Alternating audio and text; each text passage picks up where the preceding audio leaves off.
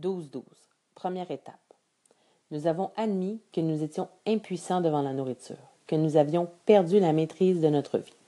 Page 1. La première étape du mode de vie des outre-mangeurs anonymes consiste à reconnaître notre impuissance devant la nourriture. Certains ont du mal à faire cet aveu. La plupart d'entre nous ne sommes-nous pas arrivés au moins une fois, si ce n'est à diverses reprises, à manger de façon raisonnable? Même en pleine crise, nous persistons à espérer trouver un jour prochain la force de caractère nécessaire pour venir définitivement à bout de notre problème. Mais l'expérience a été inexorablement la même pour chacun d'entre nous. Avec le temps, c'est de moins en moins souvent et sur des périodes de plus en plus courtes que nous avions la situation en main.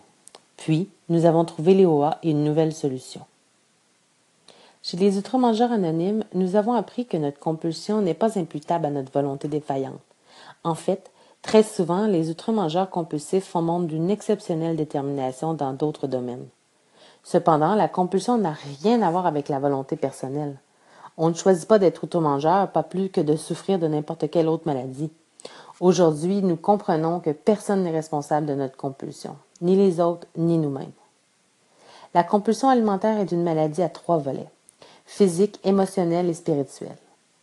Il ne faut pas en chercher la cause dans les seules mauvaises habitudes alimentaires acquises dans l'enfance, dans quelques difficultés d'adaptation ou dans le simple fait de beaucoup aimer manger. Certes, ce sont des facteurs qui ont pu contribuer à sa progression, mais il est possible aussi que nombre d'entre nous soyons nés avec une prédisposition physique ou émotive à manger compulsivement. Finalement, le passé et les origines de notre maladie importent peu.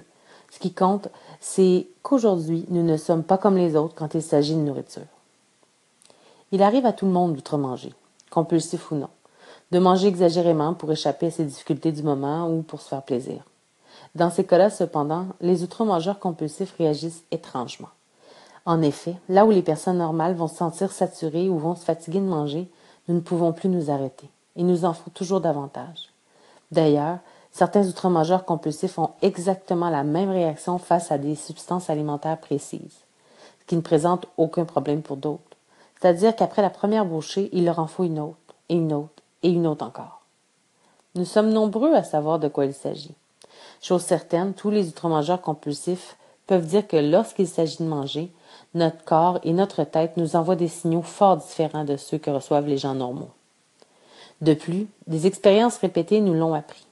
Même si nous avons pu nous abstenir de manger compulsivement pendant un bon moment, ou que nous sommes arrivés à faire face à nos problèmes, notre compulsion est toujours là.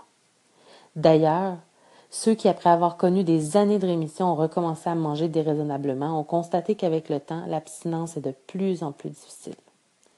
Pour être libérés des chaînes de la compulsion alimentaire, nous devons évidemment éviter de manger certains produits qui nous dérangent. Nous ferons aussi attention aux raisons qu'il nous faut manger.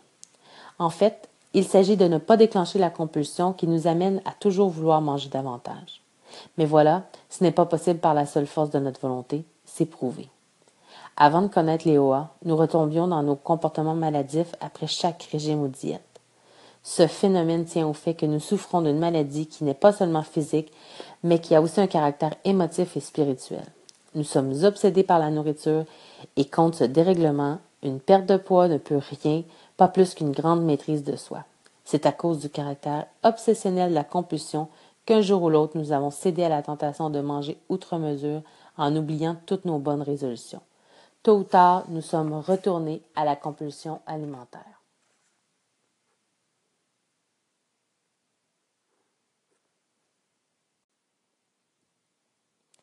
Douze douze, page 4. Tôt ou tard, nous sommes retournés à la compulsion et graduellement, parfois soudainement, la situation a dégénéré jusqu'à ce que nous perdions de nouveau nos moyens. Notre volonté seule ne pouvait nous débarrasser de notre obsession mentale. Il nous fallait de l'aide. Aucune puissance humaine ne pouvait quoi que ce soit pour nous. Pour ne plus manger de façon compulsive, nous devions pouvoir compter sur une force plus grande que la nôtre. Nous avions presque tous voulu nier notre maladie. Voilà que chez les OA, nous avions été invités à regarder les choses bien en face. Nous avons affronté la réalité, c'est-à-dire la compulsion, notre obésité et l'ensemble des comportements destructeurs destinés à nous empêcher de grossir.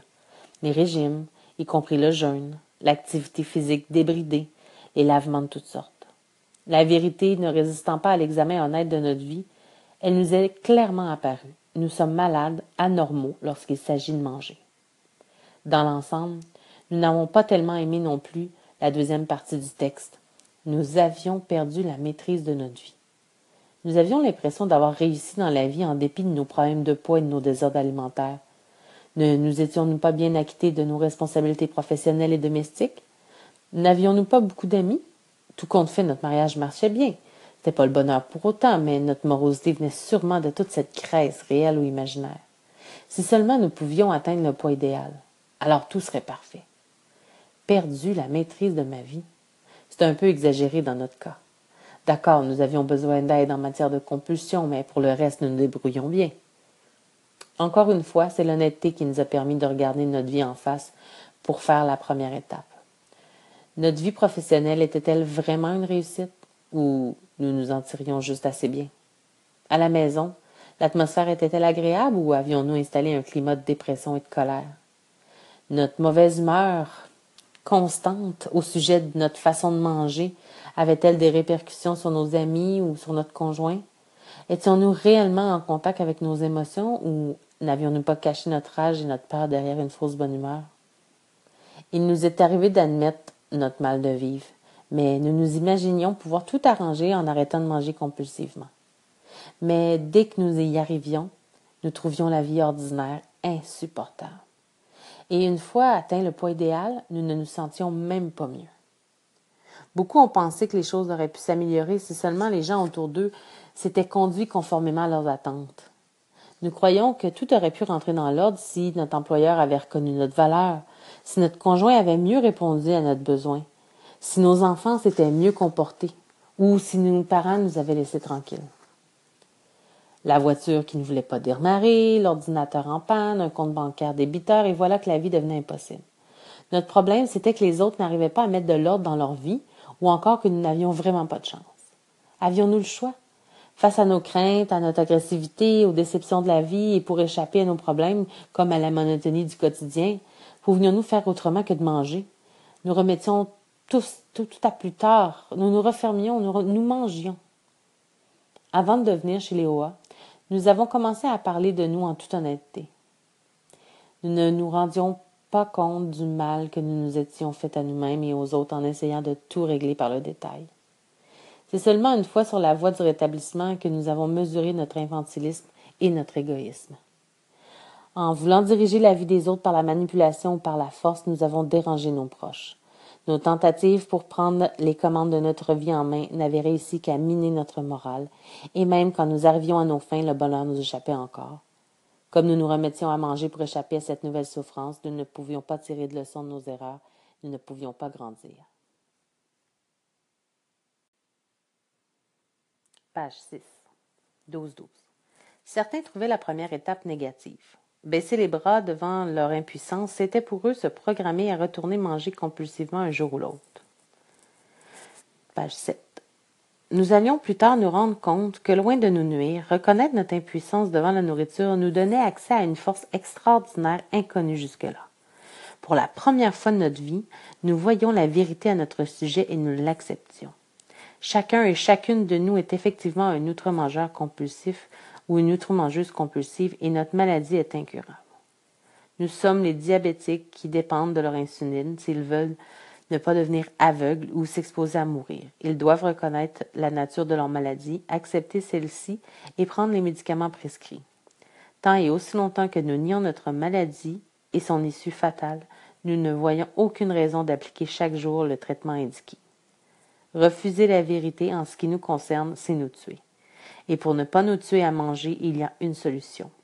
Voir notre situation telle qu'elle est. Le même principe s'applique à la conduite de notre vie. Effectivement, tant que nous croyons parfaitement savoir ce que nous avons à faire, nous nous accrochons à nos vieilles façons d'agir et de penser. Nous ne nous arrêtons même pas à nous dire que ces idées et ces attitudes sont responsables de la maladie physique et de la dépression qui nous ont amenés chez les rois.